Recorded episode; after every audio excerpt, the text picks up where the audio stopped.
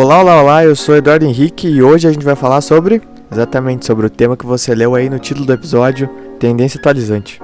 Os embasamentos desse episódio são dois livros, o Psicoterapia e Relações Humanas 1 do Carl Rogers e da Mary Kindred e o Tornar-se Pessoa, a obra máxima do Rogers.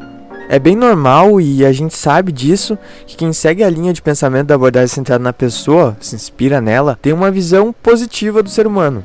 Dentro dessa visão positiva no desenvolvimento da ACP surgiram certas questões que foram mal interpretadas e delas surgiram algumas críticas que estão aí até hoje.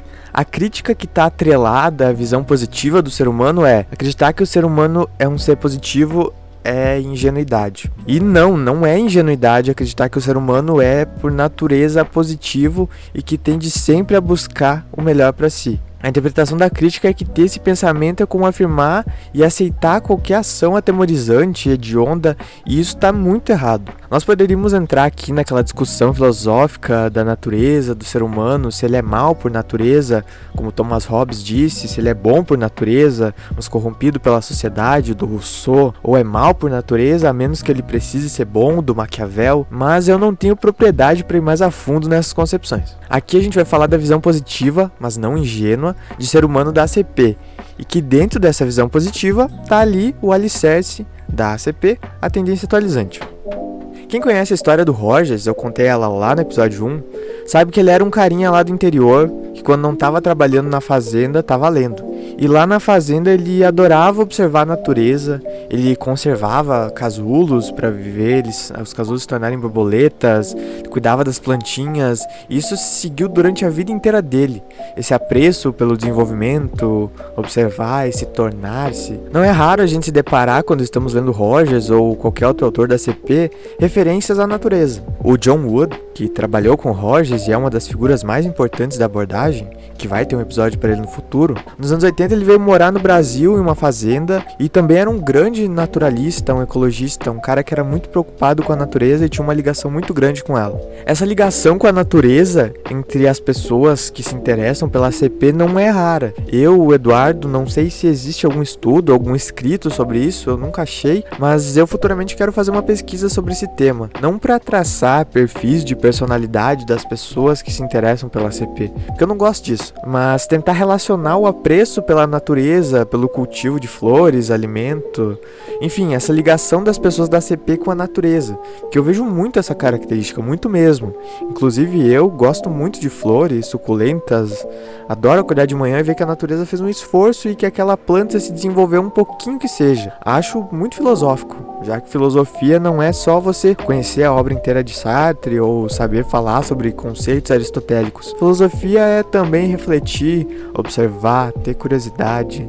Somos todos filósofos. Voltando para o nosso tema, eu acredito piamente que esse apreço do Rogers pelo desenvolvimento surgiu ali na infância dele. Ele fala até lá no livro A Pessoa como Centro, na página 45, que quando ele oferecia cuidados às plantas e elas cresciam radiantes, ele sentia a mesma sensação de que quando facilitava o crescimento de uma pessoa. Eu vou ler para vocês o famoso exemplo do Rogers das batatas, que é talvez o melhor exemplo que liga a tendência atualizante e o desenvolvimento com questões observáveis da natureza. Há no porão uma caixa de batatas próxima à janelinha. Se ficarem ali por muito tempo, criam brotos. De certo, nada como uma planta da terra, tendo água e sol para se desenvolver forte e em linha reta. Ao contrário, os brotos do porão são frágeis e quase sem cor. Uma tentativa inútil de vida, pois não vão muito longe nessas condições. Do mesmo modo que há batatas, há pessoas, Algumas têm todas as condições e se desenvolvem de maneira forte e vigorosa em linha reta, constituem famílias, carreiras e possuem uma vida esplêndida. Outros, os do porão, são chamados por nossa sociedade de delinquentes ou doentes mentais. Crescem nos ambientes mais hostis e têm atitudes bizarras, inconsequentes e condenáveis. Por muitos, são considerados uma perda de tempo. A semelhança entre as batatas e as pessoas sejam aquelas que tiveram tudo a favor, sejam aquelas quase sem estrutura, é o fato de todas fazerem sempre o melhor que podem em direção à vida. Mesmo que seja frágil e torta, a planta do local escuro cresce em direção à luz para satisfazer-se no bem. Os maus resultados situam-se mais no meio ambiente que nas tendências naturais do organismo para a evolução. Mas ouvinte, o que é tendência atualizante? Qual é a conceitualização de tendência atualizante? Vamos lá. A tendência atualizante ou tendência atualização é talvez a tendência mais fundamental do organismo. Ela que dirige tanto questões físicas quanto experienciais, ela busca constantemente o desenvolvimento das potencialidades do indivíduo para que ele possa sempre se desenvolver. Claro, levando em conta todas as possibilidades e limites do meio. E ela é um dos pilares da abordagem centrada na pessoa. Você acreditar que cada pessoa carrega consigo uma força, algo maior, uma capacidade para se compreender, para conseguir as respostas que precisa, acreditar que de um ponto de vista interno, filosófico, né, para quem já estudou corporeidade, não falte nada ao corpo. Mas entende-se que até nos ambientes mais extremos, insalubres, mesmo que seja muito fraco, é possível se ver o mínimo de desenvolvimento e tentativa de adaptação, como no exemplo das batatas ali em cima. Nas palavras do Rogers, o indivíduo tem dentro de si amplos recursos para a autocompreensão, para alterar seu autoconceito, suas atitudes e seu comportamento autodirigido. Ela é uma capacidade de buscar sempre o melhor para si na integralidade, explorar talentos, a felicidade, sabedoria, poder, enfim, em tudo. É a capacidade do organismo de sempre evoluir. Organismo é uma palavra que remete sempre à questão de órgãos, do corpo, material em si, rim, fígado, pele, uma coisa física. Mas o sentido do organismo aqui é a pessoa na sua totalidade. Não há separação de mente e corpo, tanto questões físicas como psíquicas, é tudo junto em um só. Existem pontos de vista que separam mente e corpo, né? Descartes, mas eu particularmente prefiro ver o corpo, ou aqui como a gente fala, o organismo, como uma coisa só, uma totalidade. É um conceito a ser entendido em sentidos fenomenológicos e subjetivos. A tendência atualizante ela não vai satisfazer somente as necessidades por deficiência, que está dentro daquela conceitualização do Maslow, né, a pirâmide das necessidades, a hierarquia das necessidades. Acredito que a maioria de vocês deva conhecer o Maslow e essa pirâmide, mas eu vou ter que contextualizar para não ficar vago. Mas futuramente eu vou sim fazer um episódio sobre o Maslow. O Abraham Maslow ele foi um psicólogo americano e um dos cabeças do movimento humanista em psicologia, junto do Rogers, da CP, e do Fritz Perls, da Gestalt. Ele também é o carinha que fundou a psicologia transpessoal, que é uma escola de pensamento dentro da psicologia e é considerada a quarta força da psicologia. A primeira força a psicanálise, a segunda a psicologia comportamental, a behaviorista, a terceira a psicologia humanista e a quarta a psicologia transpessoal. Não vou me aprofundar no que é a psicologia transpessoal nesse episódio para não ficar muito grande, mas vai ter um episódio só sobre ela no futuro.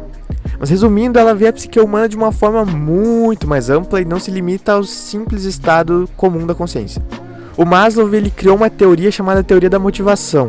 Essa teoria diz que o ser humano ele é motivado por necessidades não satisfeitas e que existe uma hierarquia das necessidades. As necessidades básicas, que estão na parte inferior da pirâmide, precisam ser satisfeitas para que as necessidades maiores, as secundárias, possam também ser satisfeitas. Essa pirâmide ela funciona assim. Visualize você ouvinte. Lá na parte inferior tem as necessidades fisiológicas. Em cima das fisiológicas tem a segurança. Em cima das de segurança, as de afeto. Em cima das de afeto, a de estima. Em cima das de estima, a de realização pessoal. Então, uma precisa ser satisfeita para a outra poder ser satisfeita. As necessidades de deficiência, então, seriam as de ordem fisiológica, de segurança, de afeto e as de estima. A tendência atualizante ela não vai satisfazer só essas necessidades. Ela também vai estar nas atividades mais complexas, como revalorização do ser, a criação de instrumentos, técnicas, também nas questões mais complexas do ser humano. A tendência atualizante sempre vai conduzir o organismo no sentido da autonomia. Ela rege todo o organismo, então ela vai estar também na estrutura do eu. Então, quando há acordo entre a experiência do eu e do organismo, a tendência à atualização vai fluir bem. E caso ocorrer conflito entre eles, a tendência à atualização do organismo pode ser contrária à tendência à atualização do eu. Vou ler um trechinho do Tornar as Pessoas para vocês. Resta-me indicar uma lição que aprendi e que está, talvez, na base de tudo quanto venho dizendo. Ela se impôs a mim ao empréstimo para indivíduos com perturbações pessoais. A lição é simplesmente esta. A experiência mostrou-me que as pessoas têm fundamentalmente uma orientação positiva. Nos meus contatos mais profundos com indivíduos em psicoterapia, mesmo com aqueles cujos distúrbios eram mais perturbadores, cujos sentimentos pareciam muito anormais, a afirmação continua sendo verdadeira. Quando consigo afetivamente compreender os sentimentos que exprimem, quando sou capaz de aceitá-los como pessoas separadas em todo seu direito, Nessa altura, vejo que tendem a orientar-se em determinadas direções. E quais são essas direções que os seus movimentos subentendem? As palavras que julgo descreverem com maior veracidade essa direção são positiva, construtiva, tendente à autorrealização, progredindo para a maturidade e para a socialização. Acabei por me convencer de que, quanto mais um indivíduo é compreendido e aceito, maior a sua tendência para abandonar as falsas defesas que empregou para enfrentar a vida, maior a sua tendência para se mover para frente. Logo embaixo desse parágrafo, o Roger já fala sobre o quão essa ideia dele é mal entendida e que ele não tem uma visão ingênua da natureza humana. Fica a recomendação para vocês lerem, tá lá na página 31 do Tornar-se Pessoa, na edição do livro azul. No livro branco antigo eu não sei se é a página 31. Ok, vamos recapitular tudo agora. A tendência atualizante é a capacidade do organismo, de todo ser vivo, naturalmente buscar a sobrevivência da forma que for. É uma busca constante, um fluxo subjetivo do melhor para si. Antes de seguir para a parte negativa, entre aspas, da tendência atualizante, se é que podemos chamar de negativa, eu estava pensando aqui para fazer um link em um texto existencialista que eu li há um tempo atrás chamado O Homem Nunca Foi Tão Livre Quanto no Nazismo. O nome, à primeira vista, assusta bastante e às vezes esse texto é bem compreendido. É um texto do Sartre, o famoso filósofo pop existencialista francês. Ele viveu a Segunda Guerra Mundial e escreveu que o homem nunca foi tão livre quanto no nazismo. E não é uma apologia a favor do movimento nazista, mas sim uma afirmação de que, mesmo no ambiente mais terrível, crítico, ainda há uma liberdade de decisão. Ou às vezes você é obrigado a tomar uma decisão sempre, por menor que seja, por ruim que seja, você ainda decide. O homem é condenado a ser livre. Então será que o homem é condenado à sua tendência atualizante? Muito provavelmente. Mas não é uma condenação tão ruim assim, né? Já que é positiva. Eu gosto de filosofia existencialista, mas eu não sou o maior conhecedor, então se eu falei alguma besteira, me corrijam. Mas lembrei desse texto para fazer uma comparação com a tendência atualizante. Mesmo nos ambientes mais insalubres, em que não parece haver perspectiva nenhuma de evolução, nas situações em que parece que você sente como se tivesse estagnado, que não vai evoluir, nas condições mais críticas, o organismo, ou melhor, a vida, ainda parece buscar evoluir. Por menor que seja essa evolução, por mais fraca e sem cor que pareça essa evolução, como no texto das batatas do Rogers, ainda há uma busca pelo melhor para si. Agora, ouvintes, a tendência atualizante nem sempre é algo positivo ou bom. Se a gente for parar para pensar, para refletir sobre o que é positivo ou bom, a gente vai passar horas e provavelmente não vamos chegar a nenhuma conclusão. Até porque verdade não existe só uma, né? Um grande abraço pro Michel Foucault. Nem mesmo em coisas bobas, como o sabor de uma pizza ou se eu gosto de uma determinada cor e você não, a gente não consegue chegar a conclusões porque são questões completamente subjetivas. E assim, aqui são coisas subjetivas completamente aceitáveis. Nada nos impede de termos discordâncias e termos amizade ou um relacionamento amoroso, enfim, convivemos. Eu gosto de um tipo de música, você gosta de outro. Eu gosto de ficar em casa, você gosta de sair. Você gosta de futebol, eu não. São questões tranquilas. Agora, discordância sobre a liberdade individual do outro, discordância sobre o outro ser quem ele é, e aqui entra todas aquelas questões, o preconceito, o machismo, homofobia, racismo, transfobia, capacitismo, xenofobia e mais N questões, aí com certeza já seria um problema, um problemão na verdade. Cada pessoa reage de uma determinada maneira quando se depara com esses problemões. Eu, quando isso acontece, sempre aconselho a pessoa a buscar terapia. Com certeza são questões não resolvidas. Até porque ninguém nasce odiando o outro por simplesmente ser quem ele é. Tem algum problema ali no percurso. São questões delicadas quando a gente se depara, porque fere pessoas que nós amamos. Vamos voltar pro tema. Então, a tendência atualizante pode nem sempre ser positiva ou boa, porque o que é bom para um pode ser ruim para o outro.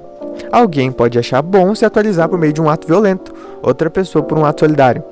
O bom ou ruim vai estar diretamente ligado com seus ideais, o contexto familiar, social, com um monte de coisa. Mas o foco aqui é que todas as pessoas estão em constante evolução, constante atualização. E mesmo quando você acha que não está se atualizando, você está sim a cada pensamento, a cada palavra, o mais simbólico e simples gesto ou ação pode te levar para uma direção diferente. Tem um carinha chamado Heráclito de Éfeso que falou que nós nunca nos banhamos duas vezes no mesmo rio, porque quando nós vamos nos banhar novamente, já somos outras pessoas e as águas do rio também já são outras. Tudo flui e tudo está em constante movimento. Sobre o processo terapêutico na abordagem centrada na pessoa, no contato psicólogo-cliente, O terapeuta ele vai facilitar o desenvolvimento pessoal do cliente para que ele possa se ver de uma maneira mais aberta, se perceber de uma forma diferente, ressignificar determinadas questões e que possa destravar esse fluxo, essa tendência atualizante. Não apresse o rio, ele corre sozinho. Acredito que muitos de vocês já leram esse livro da Barry Stevens, que é a autora que escreveu de pessoa para pessoa junto com o Rogers, e esse título faz muito sentido. A tendência atualizante, o fluxo do tornar-se, ele corre por si mesmo. A pessoa se desenvolve por si mesma e tem capacidade inata para isso. O papel do terapeuta é facilitar esse processo, não apressar e ajudar com que as águas do cliente consigam passar por entre as pedras que até então pareciam impossíveis. Esse foi o episódio de hoje, mais um assunto essencial da ACP finalizado, tendência atualizante, um dos meus temas favoritos e algo que eu acredito que faz parte da minha filosofia de vida e futuramente na atuação terapêutica. Lembrando sempre que aqui não é um tema finalizado, busquem sempre, leiam, experienciem. O papel do podcast é incentivar vocês a sempre buscarem mais conhecimento. Siga o podcast lá no Instagram, arroba podcast na pessoa. Pode enviar sugestões, feedbacks, comentários, críticas. Podem falar qualquer coisa por lá que eu tento responder sempre. Postem quando vocês estiverem ouvindo também, que eu fico bem feliz quando vocês compartilham que estão ouvindo o podcast nos lugares mais diversos possíveis. No carro, caminhando, eu adoro ver isso. Espero que tenham gostado. Esse podcast, lembrem sempre, é de pessoa para pessoa. Todos construímos juntos. Um grande abraço, fiquem bem e a gente se vê no próximo episódio.